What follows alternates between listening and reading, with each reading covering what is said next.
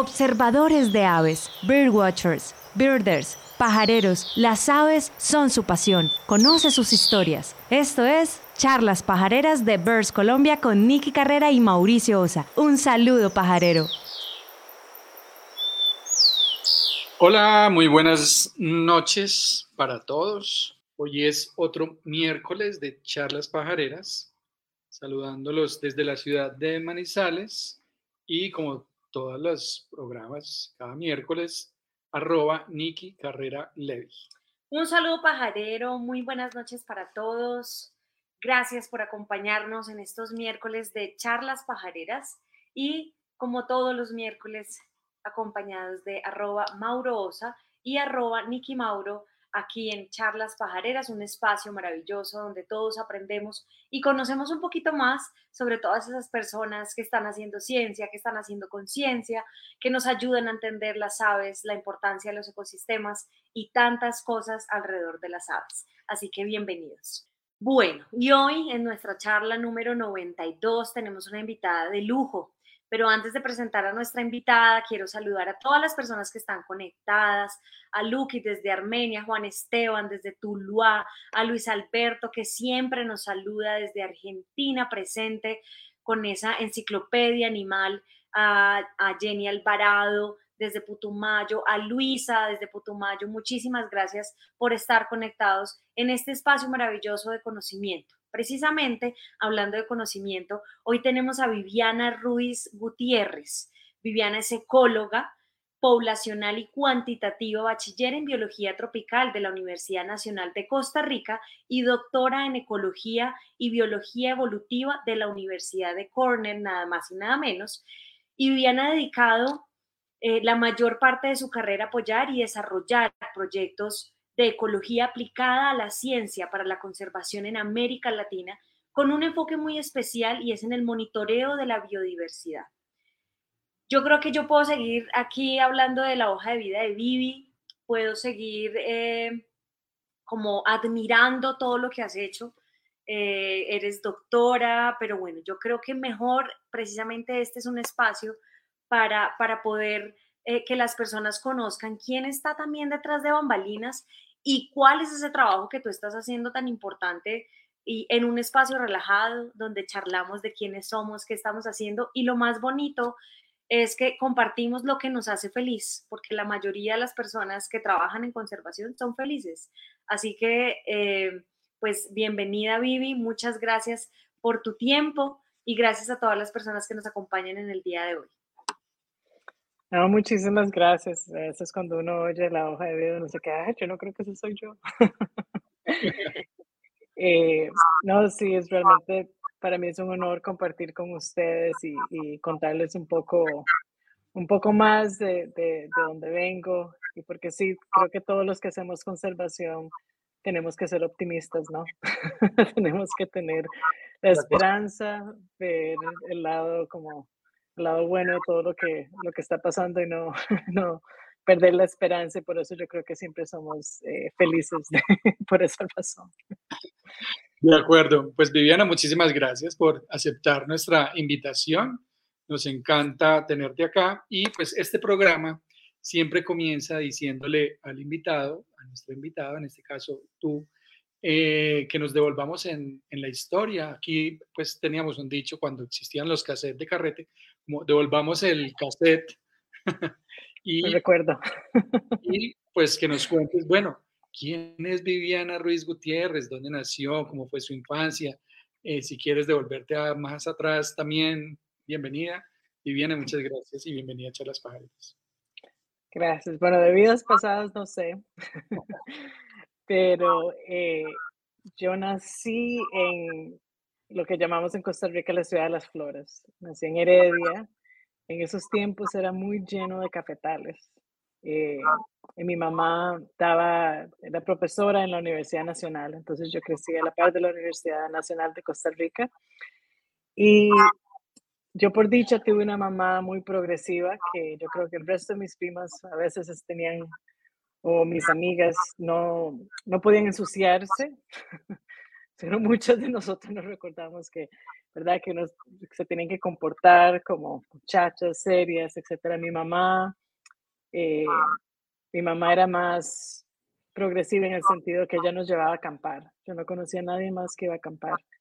Eh, yo no conocía a nadie más también que mi mamá nos hacía nuestra propia ropa, chiquititas, overoles, porque toda la ropa para niñas siempre eran vestidos. Entonces, como ella nos llevaba al campo todo el día, eh, nos hacía nuestros overoles. Yo tenía un overol café que tenía un osito. y tenía tenis, los zapatos de que no se podían, de charol, que esos le chimaban los dedos a uno. Yo tenía tenis, y eran tenis de chiquito, porque casi no había tenis para chiquitas. Entonces yo que sí, yo creo que de ahí vino mi, mi amor por la naturaleza. Ella siempre decía, véalo y todo lo que le cuesta a este árbol crecer. Eh, y desde chiquita siempre era esa apreciación. Yo era animalera. Hasta mi mamá siempre cuenta una historia que íbamos regresando a la playa, Costa Rica, y ella dijo, si alguien tiene que parar a ir al baño, yo dije que yo no, pero mi tortuga sí. Entonces ella paró el carro. ¿Cuál tortuga? Y yo había recogido una tortuga, la había metido al carro. Entonces tuvimos que regresar la tortuga porque no me la podía quedar. Ya yo le había puesto nombre Carolina y todo, eh, pero ahí aprendí que yo no podía nada más tomar animales de la naturaleza y meterlos al carro. Eh, pero yo creo que eh, crecer en lo que entonces era una zona no muy urbana, ahora ya esos, esos cafetales no están, ahora ya son puras urbanizaciones, pero para mí crecer, crecí en la ciudad, pero crecer con una mamá que tenía una visión diferente, eh, que, que, nos, que, me dejaba apreciar la naturaleza en, todo su esplendor, yo creo que fue lo que realmente me ayudó mucho a, a tener la carrera que tengo hoy. Súper, o sea que eh, viene desde tu infancia esa, esa, esa conexión y, y, y, pasas, o sea, ¿siempre estuviste ahí en, ese, en Heredia, en, en ese municipio? no, cuando tenía 10 años, mi mamá se sacó una beca Fulbright. O sea que en, Colombia las becas Fulbright son muy, muy importantes. Muchos de los colaboradores que nosotros tenemos han sacado becas Fulbright uh, para estudiar eh, en el exterior. Y ella sacó una beca Fulbright y fuimos a, a, Kentucky por dos años, que fue yo creo que un choque cultural para mí. Eh, no hablaba, hablaba cero inglés, yo solo sabía hello de Hello Kitty, ya, eso era todo lo que sabía y tuve que realmente ir a, a una escuela, la escuela donde yo estaba en Costa Rica, la mayoría de las escuelas son, son abiertas, ¿verdad? Tienen sus pabellones, etcétera. Allá era como una fábrica, era una escuela cerrada, sonaba el timbre, uno tenía que salir, la comida era tan diferente y se le quedaban viendo a uno como, como si le dolían uno los zapatos, porque mostraron una, una película de una familia cafetalera Costa Rica de los, creo que años 40, nadie tenía zapatos, era, era una, una, no sé, era diferente, se quedaban viéndola a uno como que, uy, mire a quién trajeron aquí, no había nadie de fuera en esos tiempos.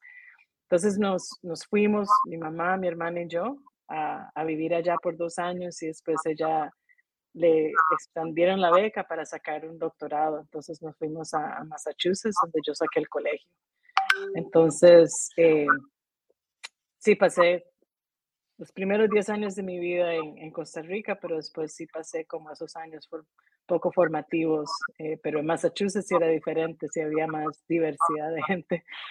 Eh, y era un ambiente, fue un pueblo pequeño donde había montañas, entonces ahí es donde yo más bien creí que yo iba a ser guía de alpinismo cuando estaba en el colegio. en vez de bióloga veterinaria, eh, sí hacía mucho alpinismo, eh, andaba mucho en las montañas, me uní al club de, como de acampar y, y, alpinismo en como el segundo año de colegio, entonces hasta fui a Alaska por un mes cuando tenía 16 años para un curso de alpinismo. Eh, entonces, según yo, yo ser instructora de, de eso. Pero a los 10, apenas terminé el colegio, me regresé a Costa Rica, me entró un mal de patria terrible.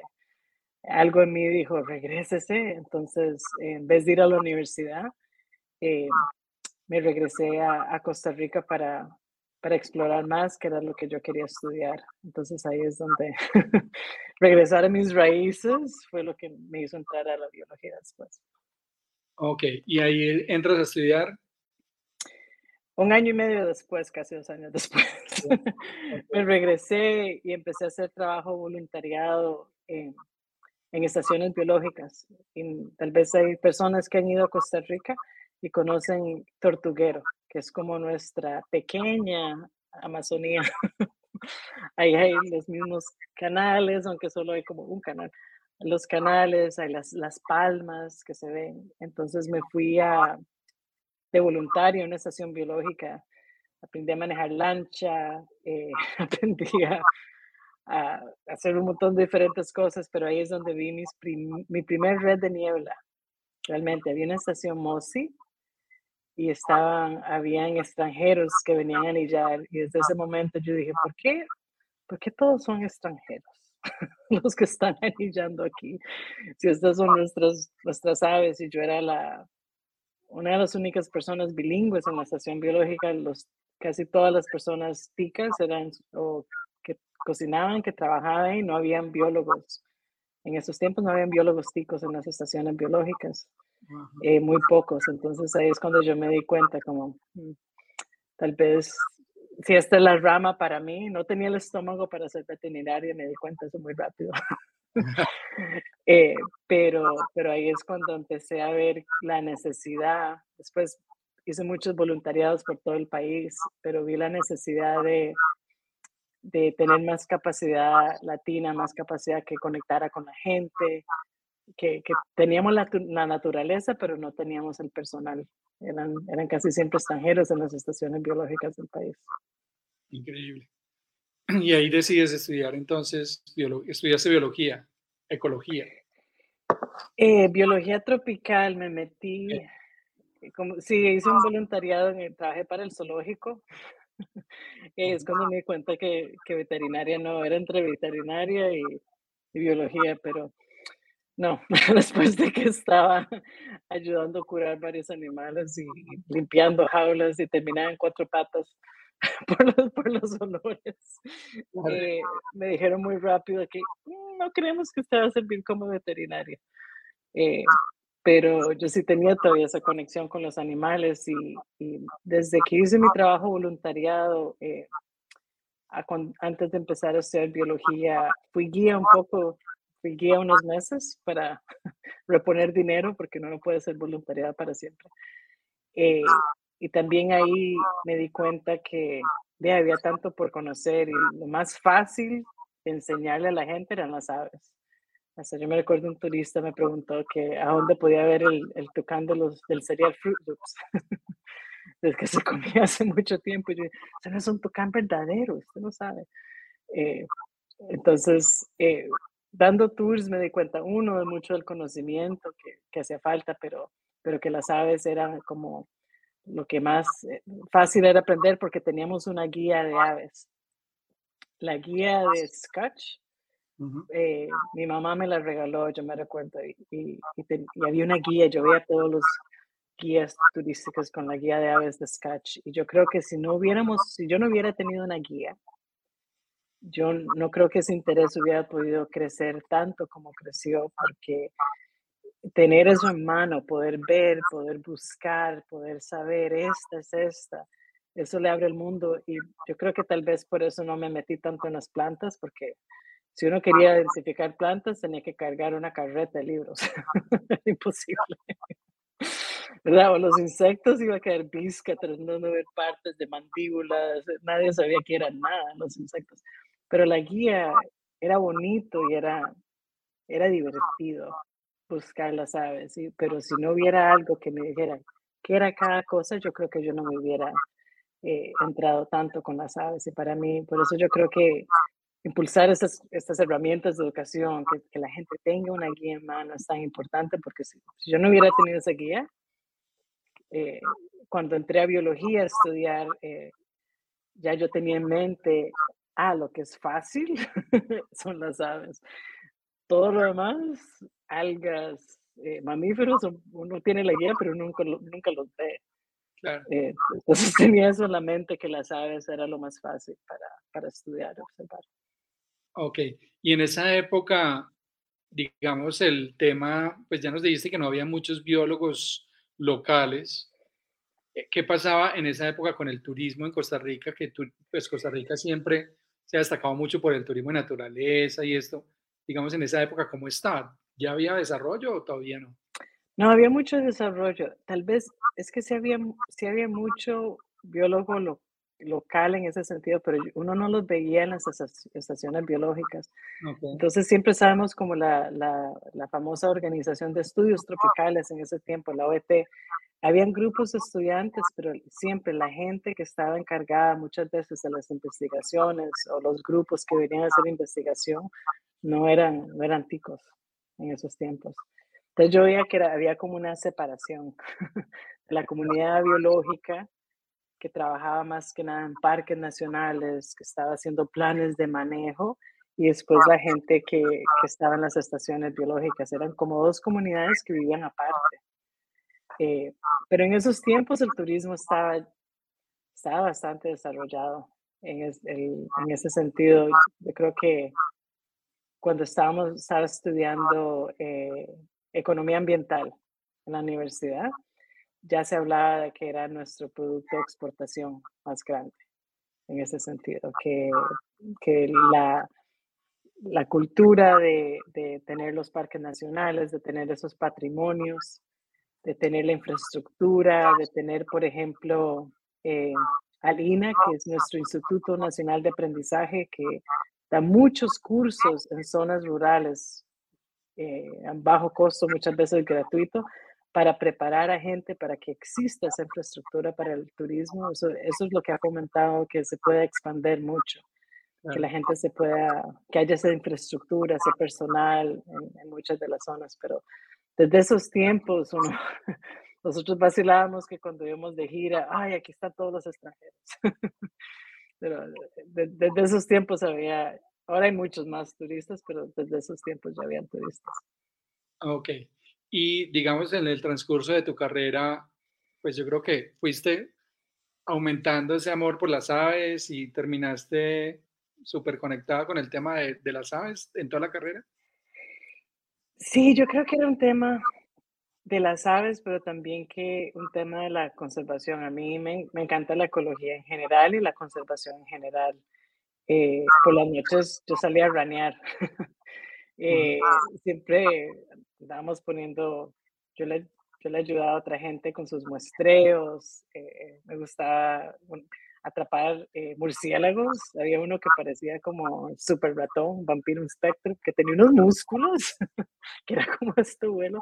Me gustaba mucho la, en general la, conservación y la ecología, por eso me fui un poco más por la, ecología, pero usando las aves, las aves siguieron siendo un, un canal. vehículo, un canal para, para estudiar que era muy factible, que era divertido, que no era solo estudio, sino también era diversión. Eh, muchas de las otras cosas no eran, uno no podía hacer las dos, uno no, aunque los herpetólogos sí dicen, vamos a ranear, pero, pero hay, mucha, había un aspecto muy social de las aves. Muchos de nosotros podíamos ir juntos a pajarear, vamos juntos a, a Carara, por ejemplo, que es una reserva muy linda en el Pacífico. Vamos a Carara a, a ver aves. Eh, entonces era algo que también como que había una comunidad alrededor de las aves, que, que, que era diferente tal vez de, de otras ramas de la ecología. Eh, entonces ahí sí empecé a, a pensar en cómo estudiar temas relacionados a la conservación y con las aves. Entonces mucho de mi trabajo eh, como cuando estaba terminando mi bachiller era pensando en los efectos de fragmentación del bosque. Eh, entonces, pensando en cómo podemos usar a las aves como un vehículo para estudiar más, cómo podemos proteger los bosques. Ese es un tema que todavía es, eh, era súper popular cuando estudié hace demasiado tiempo. Pero aumentar la conectividad, los efectos de la fragmentación, para mí ese era algo que yo tenía muy en mente, pero pues, para mí usar las aves para estudiar esos efectos era, era lo ideal, algo divertido y algo que, que me apasionaba mucho en el sentido de la conservación. Ok. ¿Y qué pasa cuando terminas tu carrera en, en la universidad? ¿Qué sigue? ¿Qué viene? Mucha, cuando yo estaba terminando mi carrera, yo creo que lo que me volvía más loca durante la carrera es que a mí me gustan mucho los números, me gusta mucho la estadística. Eh, para mí la estadística es una forma de darle voz a lo que no tiene voz. Eh, un pájaro no te puede decir por qué mi población está declinando. Un mamífero no te puede decir, este es el hábitat que yo necesito. Eh, ellos no pueden hablar, los pacientes sí, se quejan de más, pero yo los veo, estos son, son pacientes que no te pueden decir nada. Entonces, para mí la estadística te abre ese mundo totalmente. Y, real, en mi formación como bióloga, por dicha tuve un profesor Bolaños que trabaja con cocodrilos. La primera clase de estadística que nos dio, que fue muy buena, fuimos a atrapar cocodrilos en su finca. Atrapamos cocodrilos los medíamos, los hacíamos todo y eso fue los datos que a mano, porque no nos dejaba usar calculadora al principio, teníamos que empezar a hacer estadística con esos datos para que tuviéramos un sentido de interpretación de lo que estábamos haciendo. Porque no era nada más un ejemplo con, con plátanos, un ejemplo abstracto, sino después de que uno agarraba todos los cocodrilos y teníamos que amarrarles los hocicos con unas bandas de hule y todo, para que no nos mordieran. Eh, la interpretación que cuando teníamos un resultado no era significativo, no, entonces, ¿qué significa? Ese significativo. Yo no tenía que pensar, ¿qué significa que es diferente? ¿Por qué me importa que es diferente? Entonces era algo muy, a mí me, me llegó eso mucho, entonces cuando estaba llevando cursos de ecología poblacional o ecología general, para mí la estadística era súper básica o eso era algo que no se preocupe de eso. Hacíamos muchos cursos en el campo, pero yo después pensaba, ¿pero qué se hace con esta información que uno colecta? Eh, los índices de diversidad para mí no tenían sentido para nada. Entonces, yo era esa estudiante necia que decía, pero esto no tiene sentido, yo no entiendo esto. Y me decía, úselos. era como, siéntese ahí y use, use lo que dice el libro y, yo no, yo quedaba con esa inquietud, pero ¿por qué estamos usando eso? Debe haber cosas diferentes. Pero ese, esos tiempos, cuando el Internet no era, no era fácil, eh, yo me tenía que sentar, por ejemplo, en el piso de una de las bibliotecas, la biblioteca de la maestría de la Nacional, porque yo como estudiante de bachiller, yo no podía usar la, la biblioteca de maestría, pero me dejaban entrar porque como yo crecí en esa universidad, mi mamá me conocían, me dejaban entrar, me sentaba en el piso y, leía, no había artículos en línea, entonces yo leía las revistas y yo veía que había otras metodologías como analizar datos y yo decía, uy, ¿qué es esto? Uy, ¿qué es esto? Pero cuando yo preguntaba era, no, eso no. Entonces, sí, entonces ahí fue cuando yo dije, no, sí, yo quiero aprender más cosas en términos de, ecología de campo, pero cómo analizar todos esos datos. Tenemos tantas especies, tenemos tantas cosas que no sabemos. Yo voy a tener que irme, irme del país a sacar un doctorado para, para, aprender mucho más de esto, mucho más de ecología poblacional, eh, porque yo quería saber el por qué. No solo muchas de las tesis o muchas de las cosas que hacíamos era las aves del café es diferente que las aves del bosque. El mundo es diferente en sí, entonces para mí siempre lo interesante era, pero ¿por qué es diferente? ¿Por, qué las especies están declinando? Casi siempre era, bueno, ¿cómo está la población de lapas en este parque nacional? ¿Pero qué significa cómo están? Queremos saber qué es lo que limita esas poblaciones, si están, si están mal porque los adultos están muriendo más o si está mal porque no hay suficientes polluelos que llegan a ser adultos. Todas esas preguntas yo las tenía y nadie me respondía de cómo hacer eso. entonces, yo creo que fue hacia finales de cuando estaba terminando mi bachiller que yo dije, no, me tengo que ir, tengo que irme a sacar un doctorado directo. Entonces, no saqué licenciatura ni maestría. Eh, empecé a buscar programas de doctorado para, para aprender más de esa estadística que me, me iba a decir lo que los bichitos no lo pueden decir a uno, ¿verdad? Claro, claro. Sí, tremendo. Además que el otro día hablábamos con alguien de Audubon en la Feria de Aves de Cali y él nos contaba un poco el declive de las poblaciones de las aves migratorias, eh, pues que no sé cómo hacen las estadísticas y los conteos, me imagino con muestreo, no sé, pero increíble porque pasa desapercibido, o sea, casi que si se pierden millones de especies nadie se da cuenta, es como si, si arrasara una ciudad pues obviamente todos nos daríamos cuenta si se desaparecen muchos seres humanos, pero si se desaparecen muchas aves en volumen, nadie pues pasa como, pues eso, ¿cómo, cómo se mide? ¿Cómo se hace? ¿Cómo se hace eso? Y cómo se mide el por qué. Para mí eso siempre ha sido lo interesante, porque si uno no sabe el por qué, entonces uno no sabe qué hacer. Entonces no es solo documentar que el barco se está hundiendo.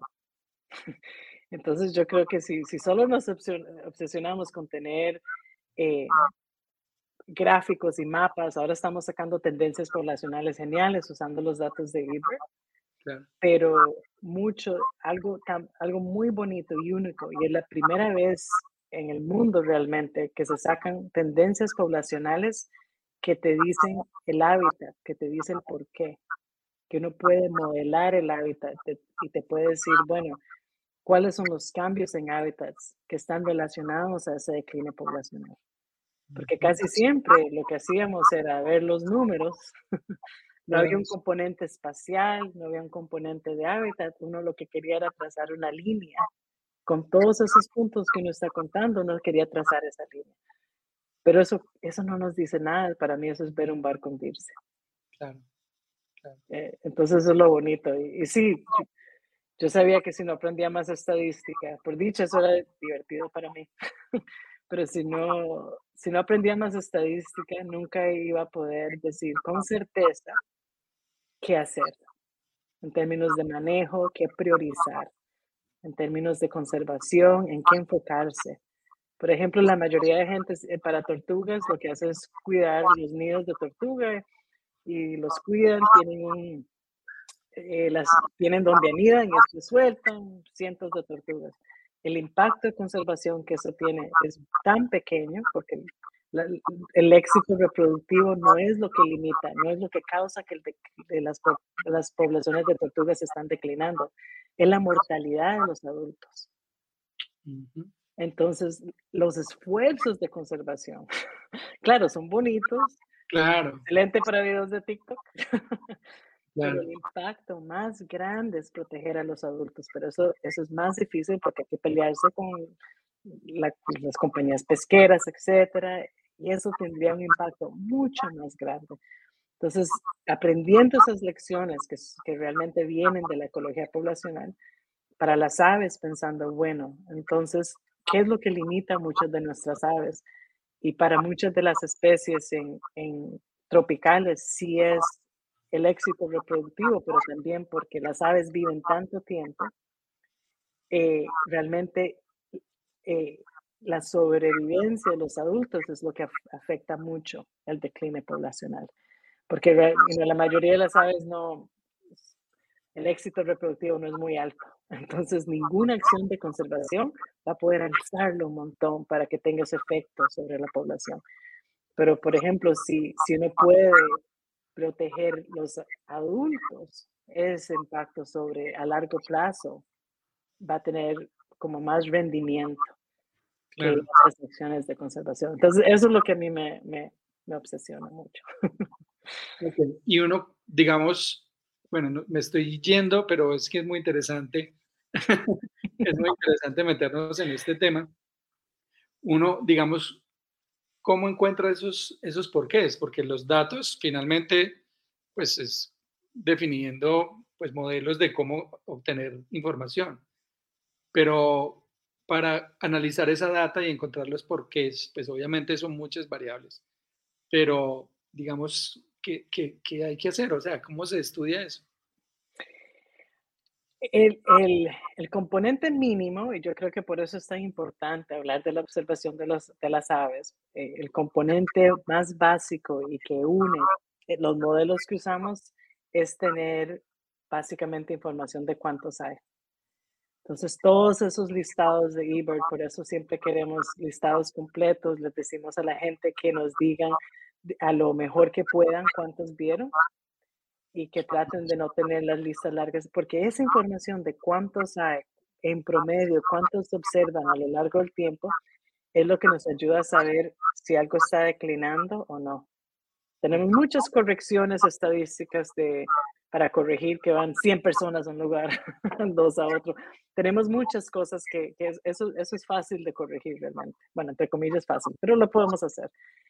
Los otros dos componentes que son necesarios son que sí tenemos que tener información independiente de cuál es el éxito reproductivo de las aves. Y eso es bastante difícil para la mayoría de las especies. Que en promedio, ¿cuántos, cuántos individuos nacen por nido? Y de esos individuos, en promedio, ¿cuántos realmente eh, son exitosos, llegan a ser volantines o, llegan realmente a reclutarse a la población. Y e, esa información es, es, crítica para saber el por qué. Y, el, y el tercer componente es realmente la supervivencia. Y por eso es que muchas veces anillamos aves. Pero la información que sirve mucho para sacar sobrevivencia cuando anillamos aves, se tienen que anillar de una forma muy específica, con, protocolos muy específicos.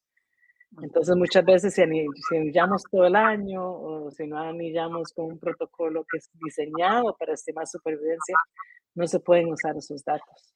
Entonces, cuando, cuando unimos, eh, la eso fue un, trabajo que, que, hice con un postdoc, teníamos información de eBird de una especie que, que estado declinando en California, que es casi endémica de California, pero se encuentra en, en, en, la parte norte de México. Teníamos un montón de otros investigadores que habían hecho estudios con nidos y después teníamos otra gente que los había estado anillando. Y, y, eso es lo que yo llamo a veces datos huérfanos. Gente que necesita datos por muchos años tantos datos que nunca se han analizado, es increíble. Yo podría pensionarme mañana y solo hacer eso. Eh, entonces tomamos esa información y la ponemos en, un modelo que se llama modelo poblacional integrado, que integra estas fuentes de información, todos los conteos en eBird, la información de los nidos, la información de anillamiento, y esos modelos nos dicen el por qué. Te dicen si está declinando o no, y te dicen si es porque las hembras están sobreviviendo menos que los machos, o los machos están sobreviviendo menos que las hembras, o te dices que es por el éxito reproductivo. Entonces, después eso lo hicimos para esta especie que es como, es un tricolored blackbird se llama. Y con eso presentamos esa información al estado de California y ellos incluyeron esa especie como una después de 14 años de que todos los grupos de conservación mostraban conteos o mostraban esto, no la ponían en la especie de, de aves amenazada oficial, pudimos mostrar que sí estaba declinando, un decline recién, y podíamos demostrar que si la ponían en la lista de aves amenazadas, eso iba a ayudarla porque iba a permitir que el éxito reproductivo aumentara y mostramos que si aumenta el éxito reproductivo, la especie ya no declina tanto. Claro, claro. Tremendo, tremendo. Em, voy a hacer eh, una pausa en este tema porque yo sé que ahorita vamos a volver y me voy a devolver a tu historia. Em, lo último que quedamos es que te ibas a hacer ese doctorado, ¿cierto? Eh, ¿Y qué pasa? Terminas el doctorado, pues ya sabemos cuál es tu línea. ¿Y ese doctorado lo haces dónde? Eh, me fui, eso sí fue, fue una historia en sí porque varias, varias gente, que no voy a decir quiénes, cuando quería ir mi directo de doctorado me dijeron que jamás la van a aceptar en ningún lugar, tiene que ser una licenciatura, tiene que ser una maestría acá, etc. Pero si uno sabe qué quiere hacer, eh, muchas veces no sabemos que sí nos van a aceptar un doctorado, que hay muchos doctorados que son financiados en Europa, en Estados Unidos, que no se tiene que tener maestría. Si uno ya sabe qué quiere hacer, uno puede ir directo a esa carrera. Eh, yo jamás pensé que me, iban a aceptar en la Universidad de Cornell. Honestamente, cuando eh, yo sabía que esa fue la universidad que publicó la guía de aves de Costa Rica. Eso era lo único que yo sabía. Yo sabía que ahí estaba el laboratorio de ornitología. En esos tiempos no había ese sitio web tan lindo que hay ahora. no había muchas de esas cosas cuando yo estaba eh, tratando de, entrar. Eh, y mi mamá me llevó a, visitar el laboratorio de ornitología cuando todavía era en el edificio viejo, que era el edificio viejo y unos trailers. Mm. Imagínense pasar un invierno en uno de esos trailers. Eh, y yo me recuerdo que me dieron la, la, la, aplicación y yo dije, no, yo la, después la encontré en mi cuarto ahora que mi mamá se cambió de casa porque yo dije, nunca, nunca me van a aceptar. Eh, pero mi hermana mayor, eh, por dicha, ella es más cerca que yo. y ella realmente me, me convenció a que la mayoría de, de, de, de estadounidenses que llevaban biología en Estados Unidos habían tenido menos cursos en ecología, zoología y todo eso que yo. Y para mí, que estuvieran menos formados que yo, no me entraba ni por aquí ni por aquí. dije, jamás, es, es, imposible. Uno siempre piensa, uff, no, la, el nivel de, de, educación allá es por acá, eh, jamás se puede comparar, etcétera, pero ya, ella estaba estudiando medicina ya. Y ella era, no, no, vean, ni llevan zoología, no llevan botánica. Y yo, ¿cómo que no llevan? Entonces me, me convenció mucho a, a aplicar a, a las universidades que nunca pensé que, que, me iban a aceptar.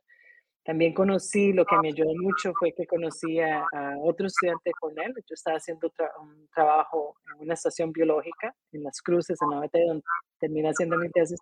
Conocí a un estudiante de Cornell y para mí eso también se, de doctorado se, se volvió menos de otro mundo era, él me explicó cómo era ya, eh, también era ese es el proceso para aplicar, tu hermana tiene razón, eh, ahí está ese laboratorio. Después de eso fue que mi mamá me llevó a, aplicar, pero era, era interesante cuando uno tiene una visión de algo que está acá, que es inalcanzable, tener a gente que lo sacó a uno. Hágale, que se Y le diga, no, es inalcanzable. Entonces apliqué como a cinco universidades, y, pero la, la, favorita que yo quería era, era la Universidad de Cornell. Y lo bonito fue que cuando fui me, me entrevistaron también yo pensaba que jamás había gente que había leído todos los papers de todos los profesores y me preguntaban, ¿usted leyó tal y tal paper? Yo, yo no tengo acceso a ninguna revista. eh, y, cuando llegué, eh, las otras universidades donde, donde entrevisté era muy competitivo. Era como muy, era muy creídos y los profesores realmente, no sé, uno no sentía ese, esa apertura al conocimiento, pero cuando llegué al departamento de e, Ecología y Biología Evolutiva, era, todos los profesores tenían las puertas abiertas a su oficina. No había esa jerarquía de yo, era, era, realmente se sentía un ambiente diferente, que para mí era más, eh, más como soy yo. Eh, y entonces me, el, y eh, el tour que me dieron, me dieron el tour del edificio nuevo del laboratorio, me lo dio Fitz. Fitzpatrick, que era nuestro director hasta hace un año. Y era algo así como, algún día esto podría ser, ¿dónde está tu oficina?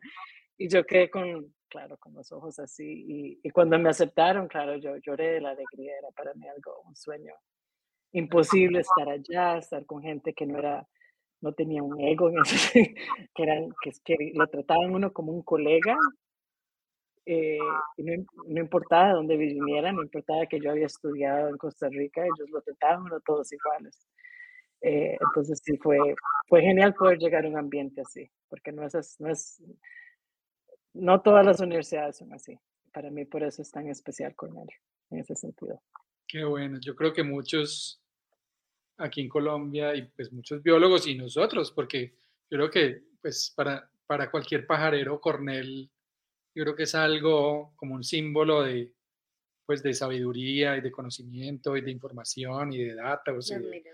y yo creo que cualquiera, o sea, yo me sueño el día que pueda ir a, a visitar también y lo primero que haremos cuando podamos ir es ir a visitar, porque nos parecería un sueño.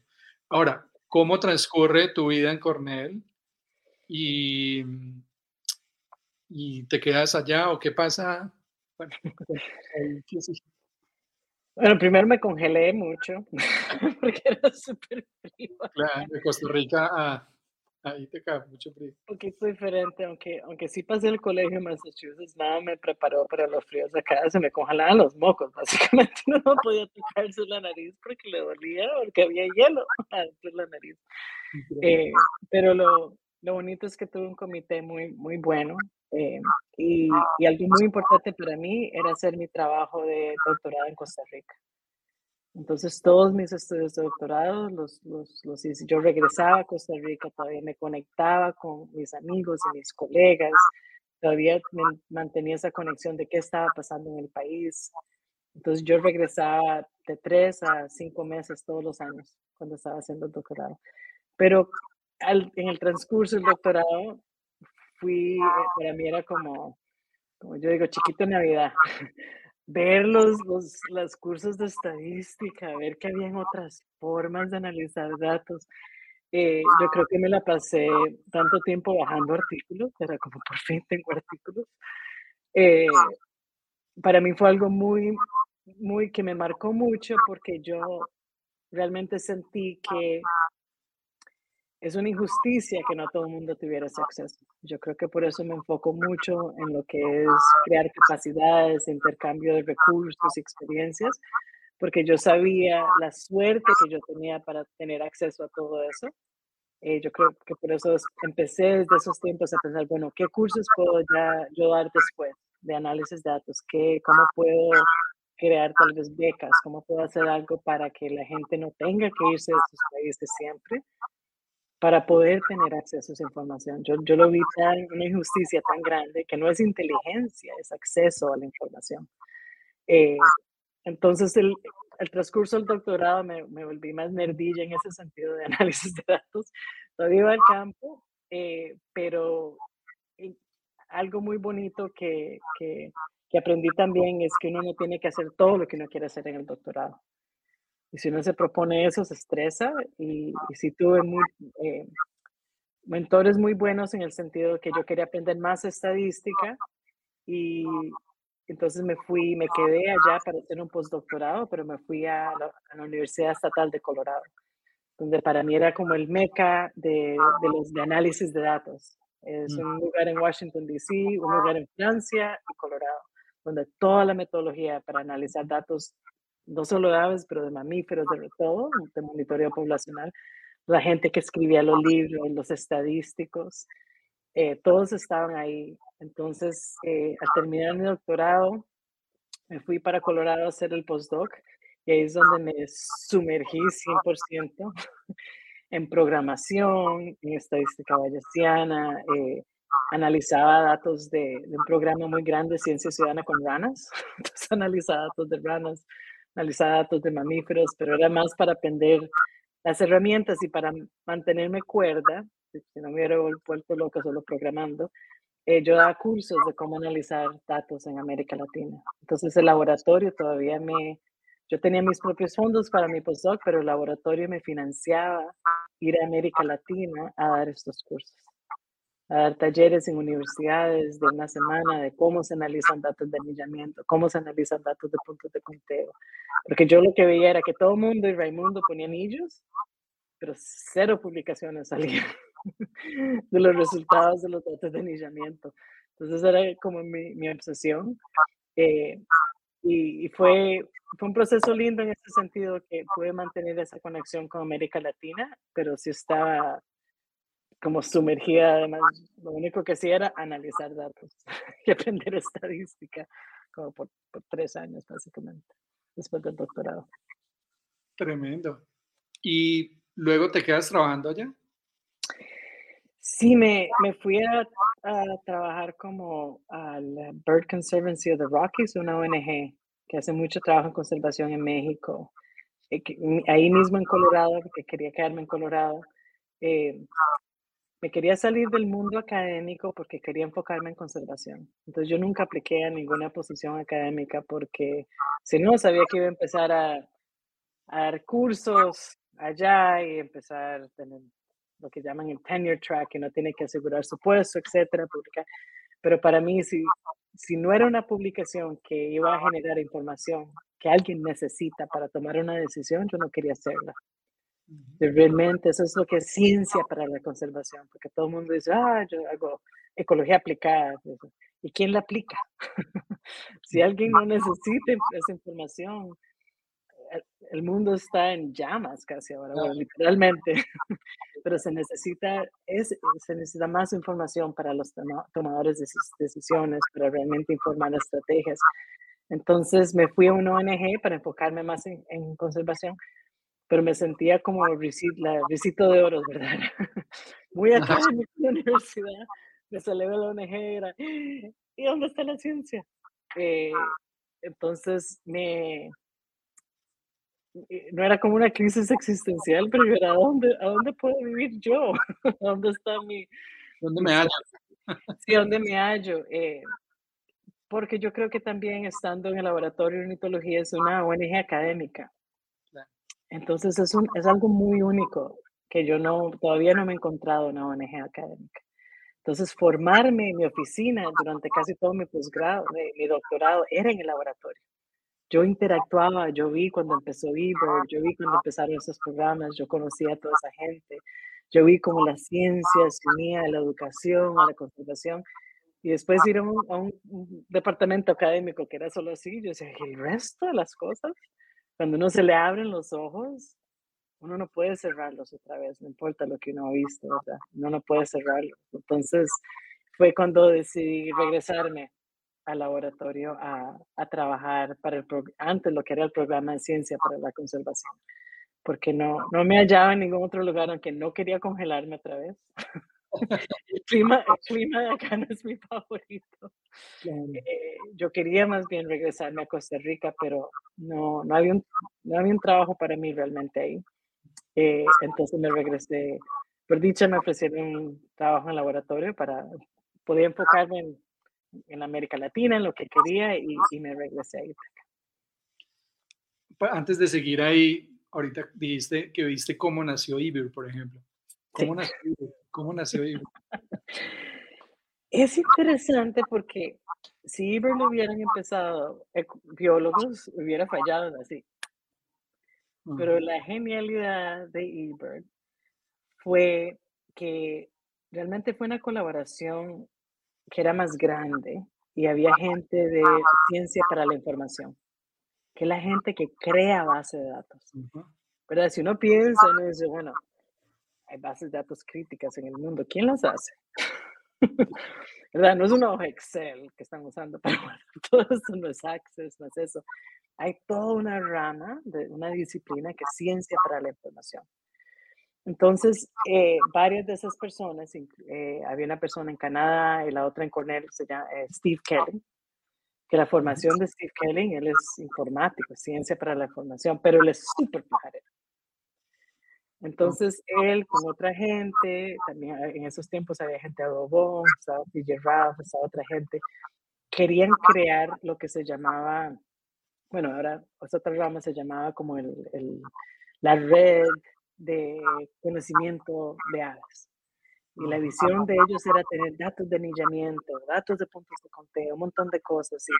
Y, y ellos pensaban, bueno, si todo el mundo, ya el laboratorio estaba haciendo ciencia ciudadana un poco, si, si todo el mundo está pajareando, ¿por qué no usamos esa información para la ciencia?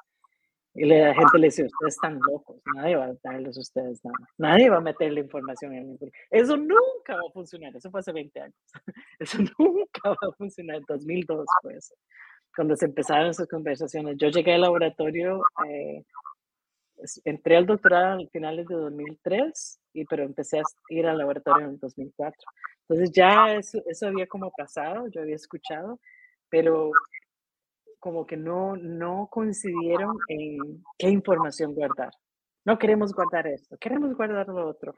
Eh, yo quiero 40 columnas, yo quiero 20 columnas. Y para un informático es jamás. Yo necesito armar un cubo de datos que yo pueda extraer y cambiar. No puedo tener columnas diferentes, no puedo tener eso. Pero los biólogos eran, no, la información no podemos dejar, es como dejar un huérfano, no, no podemos dejar ni un pedazo de datos que tomamos atrás. Y entonces se separaron. Sí hubo esa creación de, de esta red, pero ellos dijeron, bueno, empecemos eBird. Pero eBird, cuando empezó, casi nadie me metía datos por como uno o dos años. Mm. No fue, eh, para mí es una lección muy importante porque en el mundo académico, uy, no le tiene pavor de fallar. Uy, fallé, fracasé. En el mundo de los negocios, la gente es como, mm, ¿qué aprendí? Voy a cambiar estrategia. no hay como ese estigma. Entonces, lo bonito del laboratorio es que es, es muy, tiene como ese emprenderismo de, de, realmente decir, bueno, si no está fallando, ¿por qué? Hagámoslo diferente. Entonces Steve Kelly con Fitz y otra gente dijeron, bueno, nadie lo está usando, ¿por qué? Entonces ahí iban, tenían un puesto, bueno, hay que contratar un pajarero entonces, para que vean que hay herramienta que, que, los pajareros les guste. Entonces entrevistaron a Marshall Iliff, a Chris Wood y a Brian Sullivan. Y supuestamente solo uno iba a tener el puesto. Pero era cuando los tres vinieron y los tres tenían un montón de ideas, no, si hacemos esto, uy, si después uno puede entrar a esta información, si es fácil hacer un reporte, si yo puedo, dijeron, no, se contratan los tres. Entonces, ellos tres realmente, junto con Steve Kelly, que él venía de informática, entonces era, era una, se unía gente como Fitz y gente que quería usar los datos, que sabía, bueno, es la información que se tiene que colectar. Gente pajarera que decía, bueno, si eso no es divertido, nadie lo va a hacer. Eso es lo que la gente necesita. Quieren mantener su lista, quieren, quieren ver quién ha visto más, menos, etcétera. Pero alguien de informática que diga, bueno, nada de eso va a funcionar si no hacemos una base de datos sólida, si la creamos que que pueda crecer exponencialmente de aquí a 100 años, todo, todo eso se unió para, para que se creara lo que es, lo que es realmente eBird hoy. Tremendo, tremendo. Em, bueno, devolvámonos entonces a, volviste a Cornell y, y ahí, ¿qué, ¿qué, empiezas a hacer ahí cuando regresas? Además del frío. Sí, cuando regresé, como yo conocía a todo el mundo antes, yo conocía a la gente que analizaba los datos de eBird, porque yo estaba como en ese laboratorio antes. Eh, yo vi los primeros modelos de Daniel Fink de distribuciones de especies cuando yo estaba sacando el doctorado. Parecían los llamados modelos de Halloween, porque el mapa era negro y la distribución de la especie era, era naranjada. Entonces era puro, los llamados los Halloween. Eh, pero yo conocí a esa gente que estaba analizando los datos, yo conocía, conocía a la gente que estaba usando eBird y yo vine bajo el programa de conservación. Pero realmente nuestro programa no hablaba con ninguno de los dos, ni con la gente que analizaba los datos, ni con la gente que los colectaba. Pero por dicha yo, porque soy como soy, dije, no, no, no, hay que hacer esto. Bueno, empecemos a, a pensar cómo, cómo podemos incentivar ciertas cosas con los pajareros, con eBird, porque sin ellos no somos nada. Y realmente eso es crítico cuando a veces tenemos, por ejemplo, gente local de la comunidad en una de las reuniones. Sin la información de ellos no, somos, no hacemos nada, ni para el país mismo, ni, ni, nada. No, tenemos, no tendríamos que hacer. Entonces, trabajando con la gente de eBird, después trabajando con la gente que analizaba datos, era, bueno, ¿qué información estamos generando? ¿Cómo podemos usar esa información para la conservación? ¿Qué podemos hacer? Entonces empezamos realmente a crear esos vínculos eh, y a lo largo del tiempo realmente hemos creado vínculos muy fuertes, por ejemplo, con, con, Colombia en esos, en esos diferentes ejes. Entonces no es solo en, en cómo trabajar más con la gente, pero cómo, por ejemplo, facilitar que más de la información de eBird se use en Colombia. Esa es la, la, alianza que tenemos con el Instituto Humboldt y con ONGs como Selva.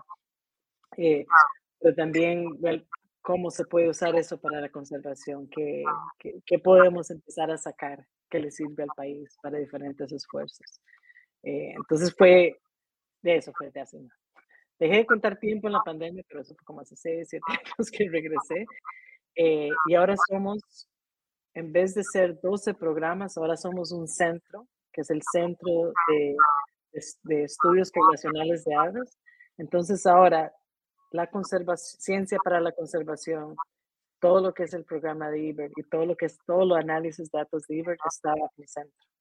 Ah. Ese es el centro que yo ahora ayudo a dirigir con, con Amanda con Chris Webb. Entonces, para mí sí ha sido una trayectoria de llegar a empujar esas alianzas. Ahora, ahora somos un centro, esos tres grupos. Entonces, yo pienso que ahora es, es, nuestro trabajo se impulsa mucho mejor, de una manera muy diferente. Maravilloso. Y hablando ahorita que hablabas de Colombia, eh, ¿cómo analizarías tú, digamos, a través de Iber, si pensamos en Iber de, de hace unos años a hoy, eh, o sea, ¿qué representa Colombia para Iber, para la plataforma como tal? ¿Y cuál ha sido como la evolución? Pues que yo siento que hemos tenido una evolución interesante. Realmente presenta uno, de nuestras alianzas y uno de los mejores ejemplos de cómo puede evolucionar la plataforma en ese sentido, que realmente se vuelve algo que ya no es de nosotros, que realmente es de la gente propia. Y para mí eso es lo más maravilloso que ha pasado, la evolución de que los grupos que manejan el portal de Colombia, realmente es una, una muestra muy bonita de, de, lo que debería ser realmente la participación de IBER en todos los países está el Humboldt, está los grupos de observadores de aves, está realmente la, la comunidad científica, la comunidad pajarera, ciertas entidades, todos están ahí, todos se unieron para crear el portal. Y para mí eso fue uno de los pasos claves que en otros países no se da muchas veces, que realmente eh, se pusieron de acuerdo muchas de las entidades claves.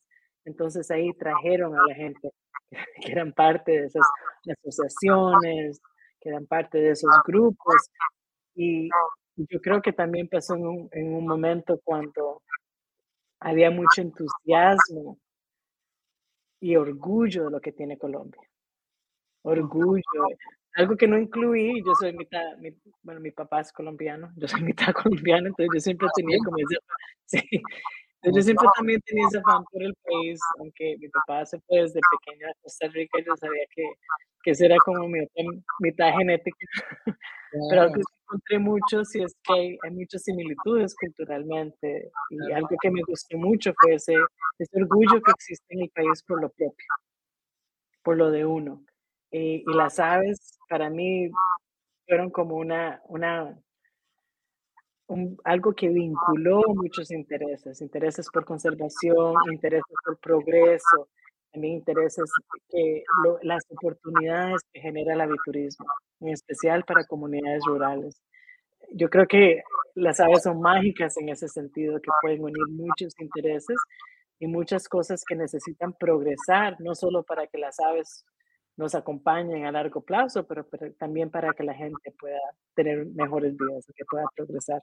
Entonces, lo que yo vi en Colombia fue, eh, lo que significa Colombia para nosotros es un ejemplo e, excelente de, de, cómo un país puede ser una herramienta que sea propia y que realmente refleje eh, lo que tiene el país, pero que, que realmente sirva como una plataforma para muchas de las iniciativas que quiera hacer el país, que realmente sirva como una cancha donde varias cosas puedan, puedan llevarse a cabo. Y para nosotros eso, eso, eso era el sueño realmente, que sirviera, que, que, que Iber se usara como una cancha en cada país para, para ayudar a apoyar las iniciativas de la gente misma del país. Y digamos, si, si enfatizamos ahí o nos enfocamos en el tema de Global Big Day, em, ¿qué tanta influencia tendría, digamos, ese crecimiento o ese, digamos, desarrollo de Iber en Colombia? Yo lo siento muy ligado al tema de Global Big Day. La primera vez que yo vi a un policía en una moto con unos binoculares en el Aquí ha pasado algo. Dije, esto es diferente. sí.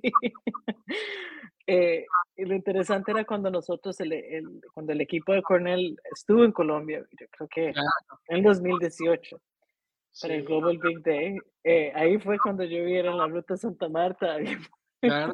en una moto con unos binoculares, así yo estoy haciendo mis, listas de Global Big Day y ahora, yo dije, no, sí, esto, ya habíamos paseado, ahí es cuando te vi también, pero era ir, a, ir hasta allá y ver a un policía pajareando para mí fue, eso, es, eso lo quedó así en mi mente de, de lo que se ha logrado en Colombia que nadie, nadie en Cornell se había imaginado que se podía lograr con Global Big Day en ese sentido. Eh, yo creo que realmente llega a ser como un ejemplo de, lo que puede ser el Global Big Day para los diferentes países. Y yo pienso que no es, no es solo porque Colombia tiene una, gran cantidad de aves, sino porque es el espíritu, el nivel de organización. Eh, nosotros quedamos súper asombrados. Estaba Marshall, este, había otra gente conmigo, y siempre decíamos, jamás, yo nunca he visto este nivel de organización. ¿Vieron el grupo de WhatsApp que tienen? Sí, están súper organizados. ¿Vieron todos? Están en subgrupos de WhatsApp, no solo en grupos, subgrupos, y se dividieron. Entonces, para, para nosotros ha sido como un, gran aprendizaje de, de, lo que puede hacer ese evento y de cómo, y, y también nos reta a pensar de qué potencial realmente de este día el potencial que tiene para otros países y pensar qué podemos hacer nosotros para fomentar este tipo de cosas en otros países, porque lo que hemos es aprendido un montón del esfuerzo realmente que se ha dado a cabo en, en Colombia. Nosotros quedamos muy asombrados año tras año, que es eh, siempre, eh, no sé si ustedes saben, nosotros, el, lo que hacías vos, que tenías todas las fotos de los grupos, siempre lo mostramos en la junta directiva. De la todos los años mostramos eso desde el primero que hiciste. Sí, sí. Rana fue la que me dijo, ah, vas a conocer el que hace eso. Eh, cuando, cuando te conocimos, porque era, lo mostramos siempre, porque realmente eh, para mí lo eso visualiza el espíritu de todo el mundo que participa, lo, lo que se ha logrado en Colombia, que es que es bastante único y asombroso para mí, que crea una barra para otros países para, para, lograr algo. Pero siempre sin callo se lo mostramos a la Junta Directiva, no sé si sabías. Bueno, no, no, no, no tenía ni la menor idea, qué bueno que... no, pues de hecho, de hecho siempre he tenido esa sensación de que lo que logramos hacer en el Global Big Day y me pues me emociona mucho, de verdad, porque haber participado en la construcción de esa estrategia y, y después ver con los años que pues lo que construimos con ese grupo de Andrés Cuervo y con Diego Calderón y con eh, Daniel Uribe y Luis Urueña y La Rana, etcétera, em, pues qué bueno saber que, que, pues, que se vuelven como hitos. Yo siempre he dicho, para mí la pajarería en Colombia es una y otra después del, dos, del año 2017, cuando nació el, el Comité Nacional, pues ese que llamamos Comité Nacional de Global Big Day, porque además cuando uno mira, o sea, solamente el mapa, aquí solamente de memoria, el primer mapa, que fue el mapa de Colombia con fotos, lo hice con algo así como 170 fotos. 170 fotos que llegaron al, al WhatsApp de, de, Global Big Day. El último ya eran como 800 o 900 fotos. Ya no cabe. No, es increíble. Me toca cada vez hacer las fotos más, mucho más pequeñitas porque ya no me caben. O cómo buscar un objeto muy grande para que me quepan tantas. Mm, pero sí lo que tú dices, eso representa como un espíritu muy bonito y cómo ese espíritu lo, se ha ido irradiando y cada vez cómo se ha ido mejorando. Entonces, qué bueno. Eh, bueno, pues yo no fui que vine a hablar hoy acá, pero me alegra mucho, me alegra mucho saber de ese espíritu y bueno, saludos a la Junta que cada vez año me preocupa mucho qué hacer con ese mapa, pero bueno, siempre algo, siempre algo se ocurre. Eso lo notaron, una, eso lo, lo ha notado la Junta. Uy, cada vez no podemos ver las fotos, cada vez son más y son más chiquititas. Claro, claro. Yo tengo el dato de cuántas fotos se usan en cada, en cada porque las cuento. O sea, yo tengo, yo cojo el archivo, lo meto todo a un archivo y en ese archivo yo tengo la cantidad de fotos que tengo que poner en el mapa y eso que hay gente que eh, tres días después me mandan fotos y yo digo, ¿cómo me vas a mandar fotos en este momento si yo ya tengo armado esto? Me tocaría desbaratar todo este aparato para meter más fotos y lo hago, ese es el problema. Entonces lo achico más le empiezo a meter fotos por los lados. bueno, ojalá algún día lo pueda ir a presentar yo. Sí, tienen que, tienen que venir a visitar realmente una de las veces. Sí, tenemos que ir. Bueno, sigamos con tu historia. Eh, bueno, primero, escribir, los que quieran hacer preguntas, nos pueden escribir las preguntas que quieran hacer para, para Viviana.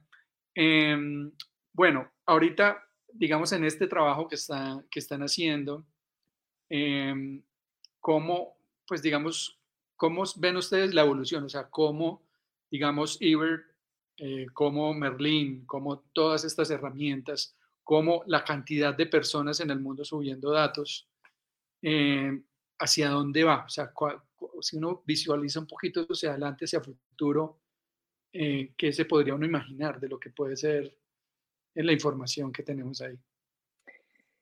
Un cambio muy grande que, que fue mi obsesión por varios años fue que la gente dejara de cuestionar la validez de la información. Claro. Solo porque venía del público. Eso es una de las cosas que que ya a nivel de gobierno en Estados Unidos ya superamos. A nivel de agencias estatales ya superamos. Muchas de las colaboraciones que yo hago ahora es con el, la agencia de, de, US Fish and Wildlife Service, USGS, realmente a nivel de, de política, a nivel de, por ejemplo, eh, determinar tamaños oficiales poblacionales para ciertas aves como la el águila calva, por ejemplo, emblemática. Los datos de eBird los estamos usando para definir el impacto ambiental del desarrollo eólico, por ejemplo. Eh, estamos usando los datos de eBird oficialmente con el gobierno de acá para ver eh, también el impacto y a dónde debemos de priorizar la mitigación de los cables de luz que impactan muchas aves. Entonces, para mí, eh, la serie de postdocs y de trabajo y, realmente publicaciones que hemos sacado han sido ejemplos de cómo tomadores de decisiones usan la información que se generan con datos de eBird ya filtrados, analizados muy robustamente. Eh, yo creo que por fin uno de los últimos artículos eh, que sacamos el año pasado realmente que mostró este uso, esta aplicación, no solo para el monitoreo, etcétera, realmente para establecer políticas, establecer legislaciones. Eh, nos ayudó un montón para que ya superáramos esa etapa de la ciencia ciudadana, que para mí es una de las cosas más emocionantes, que batallé bastante para, para eso.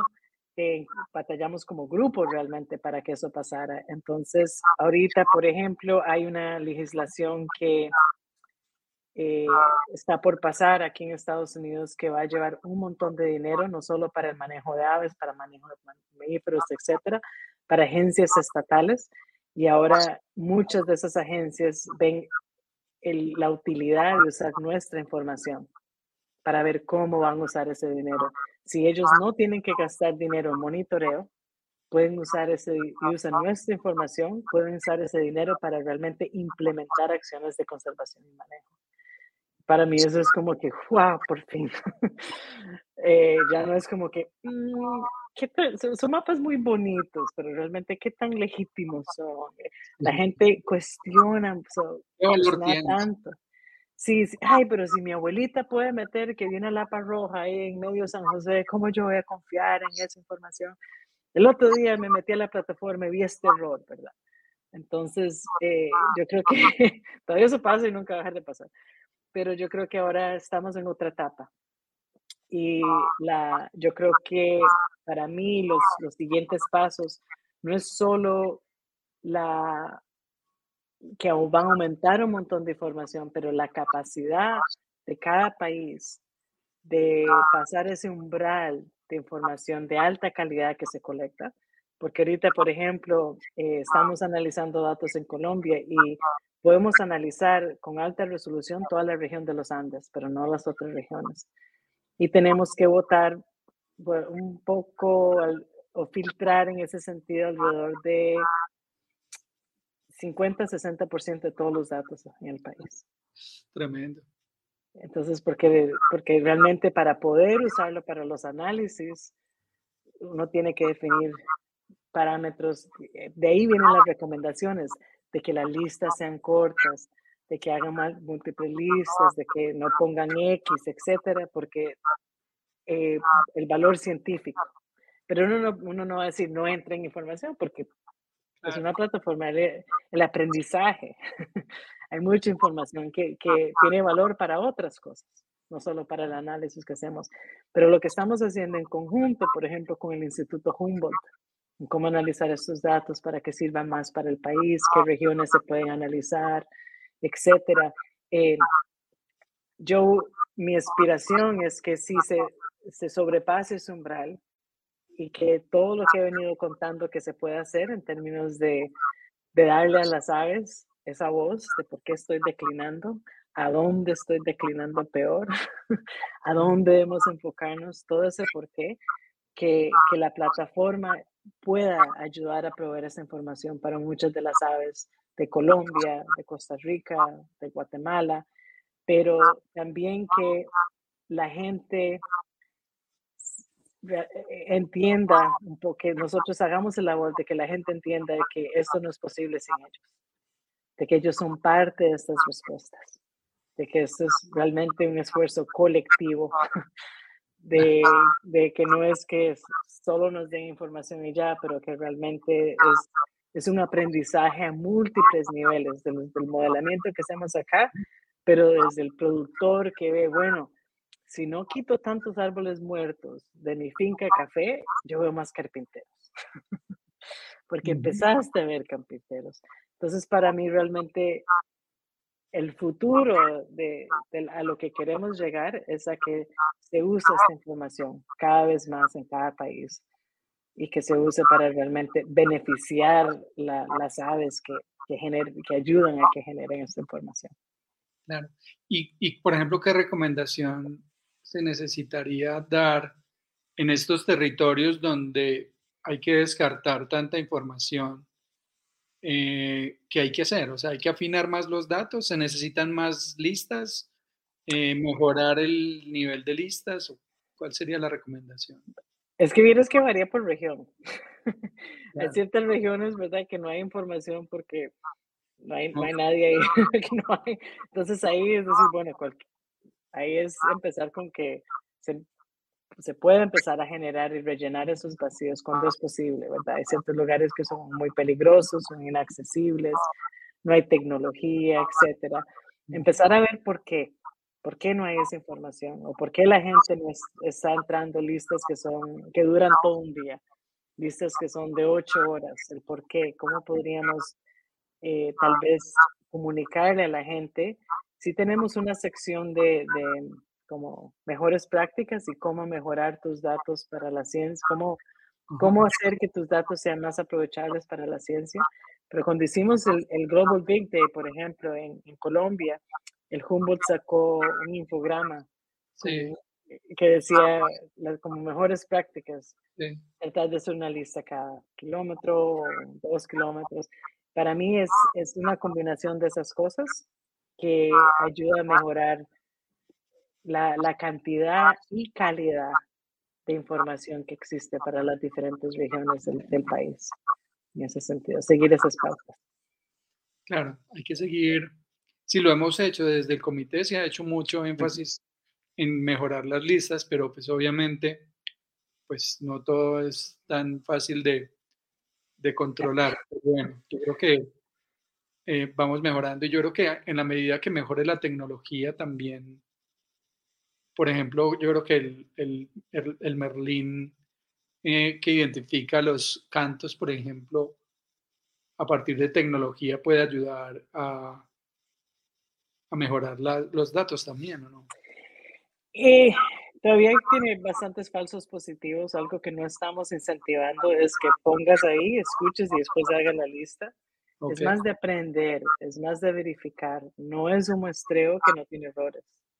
Todavía los mejores sensores van a ser los ojos, ¿verdad? Y los oídos de la gente. Entonces eso es más una herramienta de apoyo y yo creo que mucha gente la está usando erróneamente para ver, bueno, ah, ah, escucha, porque afecta mucho el proceso de observación que estamos modelando y corrigiendo estadísticamente por sesgos. Entonces, eh, a largo plazo, yo creo que el monitoreo bioacústico sí va a ayudar para muchas especies que son difíciles de observar. Los rálidos. Se mete uno de esos pantalones a esperar todo el día que cante uno. Entonces, va a ser una combinación, pero va a depender para muchas especies. Pero los avances tecnológicos siempre nos van a llevar hasta cierto punto, pero todavía los algoritmos que, detectan esas especies no son, no son eh, 100% perfectos. La gente no es 100% perfecta, pero nosotros ya sabemos cómo lidiar con eso. Ya, ya analizamos los datos de una forma que pueden corregir por curvas de acumulación que son específicas regionales. Eh, ya tenemos, un, digamos, 15 años haciendo eso. Eso sí podemos corregir. Entonces, la habilidad no es el factor limitante. Es más, si hiciste una lista por demasiado tiempo, duraste ocho, nueve horas haciendo la lista. Si empezó, empezó en las cimas, en la cumbre de Santa Marta y bajó, bajó hasta abajo con una lista entera, no podemos asignar esa información a ningún lugar a lo largo de todo su trayectoria. Para nosotros eso vale mucho, mucho más de que, uy, si haces súper experto, que sabiste identificar eso con perfección, porque eso ya hemos pasado 15 años corrigiendo por eso.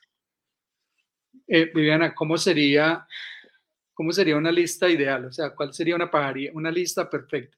¿Cómo sería?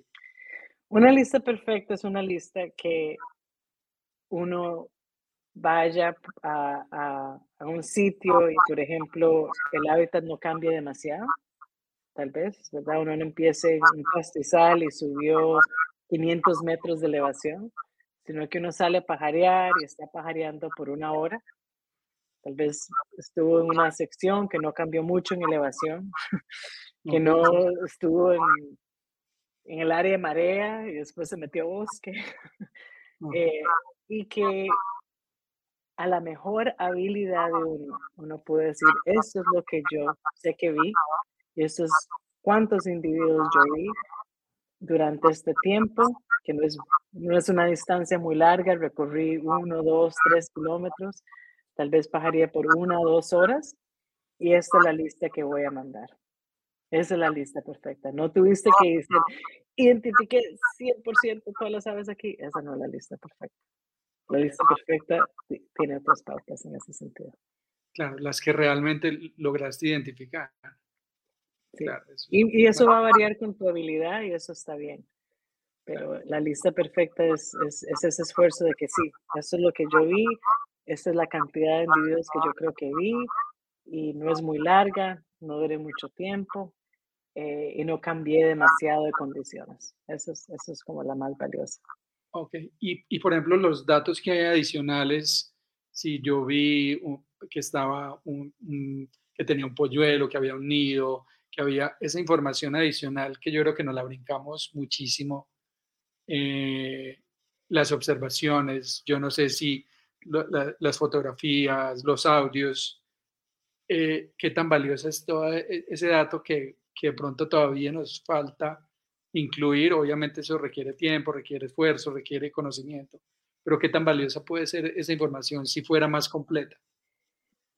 Las fotos y las grabaciones son muy, muy valiosas. Uno, las grabaciones ayudan a entrenar esos algoritmos para cada, que cada vez sean mejores. Eh, también las fotos se usan para mucho, muchos tipos de investigación. Ahora especialmente con inteligencia artificial podemos ver, bueno, de todas las fotos que se han mandado de esta águila, cuántos fueron juveniles, cuántos fueron hembras, cuántos fueron machos. Un montón de cosas se pueden hacer con, con inteligencia artificial. Y con la otra información, de ahí es donde viene el valor que le da, no a nivel de Cornell, pero el valor que se le da a nivel país, por ejemplo, para muchas de las cosas. Por eso tratamos de incentivar que eh, dar talleres de cómo se pueden analizar los datos de IBRO. Entonces, por ejemplo, esa información podría ser muy valiosa para algún estudiante de maestría está viendo cuál es la temporada reproductiva, si la temporada reproductiva de tal especie varía con la elevación, a dónde se está reproduciendo, cuándo. Muchas, muchas veces eso es difícil de encontrar por internet o en algún libro. Entonces, si se puede meter esa información, para mí es valiosa como conocimiento realmente a nivel, a nivel país, conocimiento historia natural a lo largo, pero eso, eso no es para ayudarnos a, a nuestros modelos, pero sino es, va a ser más para ayudar el conocimiento de las aves y la historia natural de las aves para cada país. No, pues nos podríamos quedar aquí tanto tiempo. que empiezan a salir preguntas, ¿no? así como a renacer también con todo lo que nos estás compartiendo. Yo creo que sería, sería muy chévere. después hacemos una charla para hablar específicamente. Específicamente porque eh, la pajarería en Colombia está creciendo mucho y hay mucha gente pajareando y, créeme que hay personas pidiendo a grito conocimiento y capacitaciones alrededor de todo esto, hasta cómo hacer una lista. Entonces yo creo que, que sí sería muy importante eh, precisamente crear un espacio para que podamos brindar ese conocimiento. Y yo, y yo agrego algo ahí, yo creo que obviamente no todo es perfecto, como lo hablábamos ahorita, pero yo siento que en la gran mayoría de personas, y lo digo por las salidas que hacemos nosotros y las salidas que hicimos el año pasado con tantísima gente, eh, hay muy buena voluntad. O sea, la gente, la gran mayoría tiene buena voluntad, le gusta aportar y uno saber que hace parte.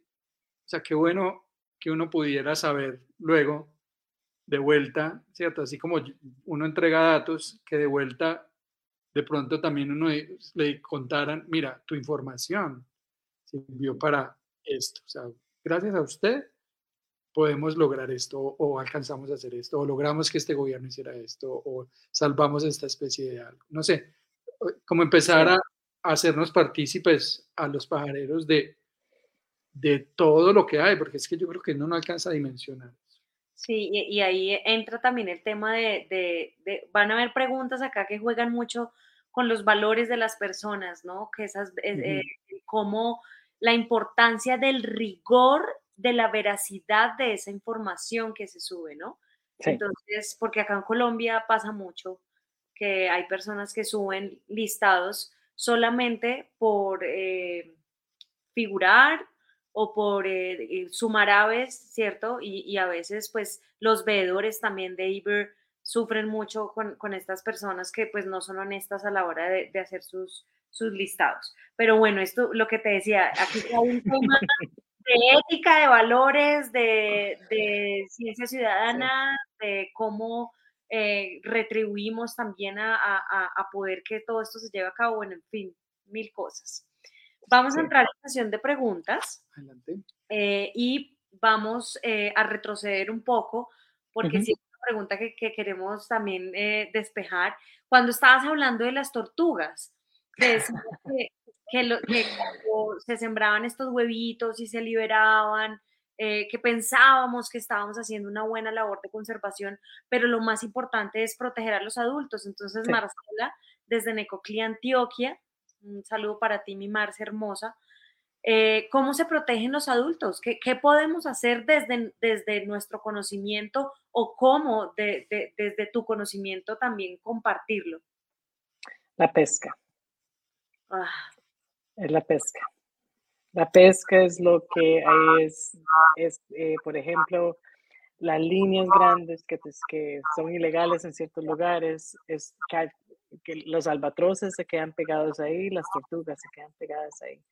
Ah. Eh, las grandes redes que usan para las camaroneras muchas veces abrazar, que se llama ay, las pes- pesca de arrastre. Sí, sí, lo que veíamos en Seaspiracy. Sí. La pesca. Por eso es que las tortugas están en tanto problema. No es porque no tenemos suficientes nidos en las playas, en viveros, que no, estamos sacando suficientes tortuguitas pequeñas, es por la pesca. Eh, Claro. Perdón, no sé. Bueno, la- las tortugas del río, por ejemplo, es, es lo mismo. y- y un- algo muy bonito, un ejercicio que hicimos con hace, ahora ni me recuerdo, eh, tra- traímos varias gente de WSS de Colombia a, a Washington DC, un lugar de Patuxent, donde yo pasé un tiempo, ahí es donde se hace mucho manejo de monitoreo, manejo de vida silvestre. Hicimos la tabla de vida, realmente. Y ese ejercicio de, bueno, si yo suelto 80 mil individuos con la tasa de supervivencia de de mini, mini, in- tortugas, etcétera, ¿cuántos individuos tengo que, que realmente tener en viveros para que tenga un pequeño impacto sobre la población? Es inalcanzable casi. Pero bueno, si puedo reducir la tasa de mortalidad de adultos con un mejor manejo de la pesca, por tanto, ¿cuánto puedo mejorar el, el crecimiento poblacional? Entonces, jugando con eso, eh, eso es algo que deberíamos de hacer en todos los cursos de biología. Por eso para mí la ecología poblacional es tan crítica, pero llevarla de una forma que uno pueda ver los números que te puedan decir ese tipo de cosas. Eh, entonces uno empieza a pensar, bueno, lo que tenemos que proteger para, para lo que tenemos que hacer para proteger las tortugas marinas es meternos en mejores manejos para la pesca, regular esa pesca ilegal mejor, eh, todo eso. em, Y pero eso no, no, No garantizo. No, gara- no es tan, bueno, es, hay que No, tener más esperanza, pongámoslo así, de que algo, una- algo va a cambiar. Una industria muy poderosa, entonces. eh, ay, Dios mío, la ambición, Dios mío. Bueno, Sí. Bueno, aquí Santiago Álvarez nos hace dos preguntas. Em, esa- yo me, es una pregunta muy general, pero yo me imagino que está enfocada a, a Iber, que dice cómo influenciar a nuevas generaciones de la forma más efectiva. Bueno, no tanto a Iber, pe- me imagino que a todo este tema de, de de las conservación aves. eh, de las aves. Yo, es- yo antes de, antes de empezar el doctorado, yo eh, hice trabajo voluntario en un, en un centro, eh, centro urbano ecológico en, en Milwaukee, que trabajaba con eh, como escuelas de, de ba- de bajos recursos alrededor de eh, zonas verdes urbanas. Entonces, solo trabajaban con escuelas, con 100 escuelas que estuvieran a menos de un kilómetro de ese parque. Entonces, en vez de llevar a niños a, a que quieran la naturaleza, un lugar afuera, y después regresan a la jungla concreto, algo que yo vi en mi propia niñez que a mí me gustó mucho de lo que ellos hacían era de aprender a, a querer la naturaleza que lo rodea a uno, aunque sea un parque urbano, aunque sea una paloma de la calle, aunque realmente ese aprecio, no importa dónde uno está creciendo, eso es, esa es la filosofía de ellos que a mí me, me impactó mucho porque sí la vi. Eh, llevaba, eh, llevaba niños de escuela que nunca habían estado en ninguna zona verde en su vida, los, los llevamos ahí a la zona verde cerca de su casa, y, íbamos al río y venían unos patos y se tiraron al suelo porque nunca habían visto un pato en su vida. Eh, eso para mí era muy, bastante impactante, pero me di cuenta que en algún momento, o sea nuestra familia, o sea tal vez al- algún educador de algún programa, uno tiene como un mentor que lo ayuda a uno a, a- a- a- tener ese aprecio de lo que hay a su alrededor. Por eso, por ejemplo, el programa de Sala Pajarear en México, que tiene, hay tropas de niños que salen a muchas caminatas alrededor de donde crecieron, observar aves, etc.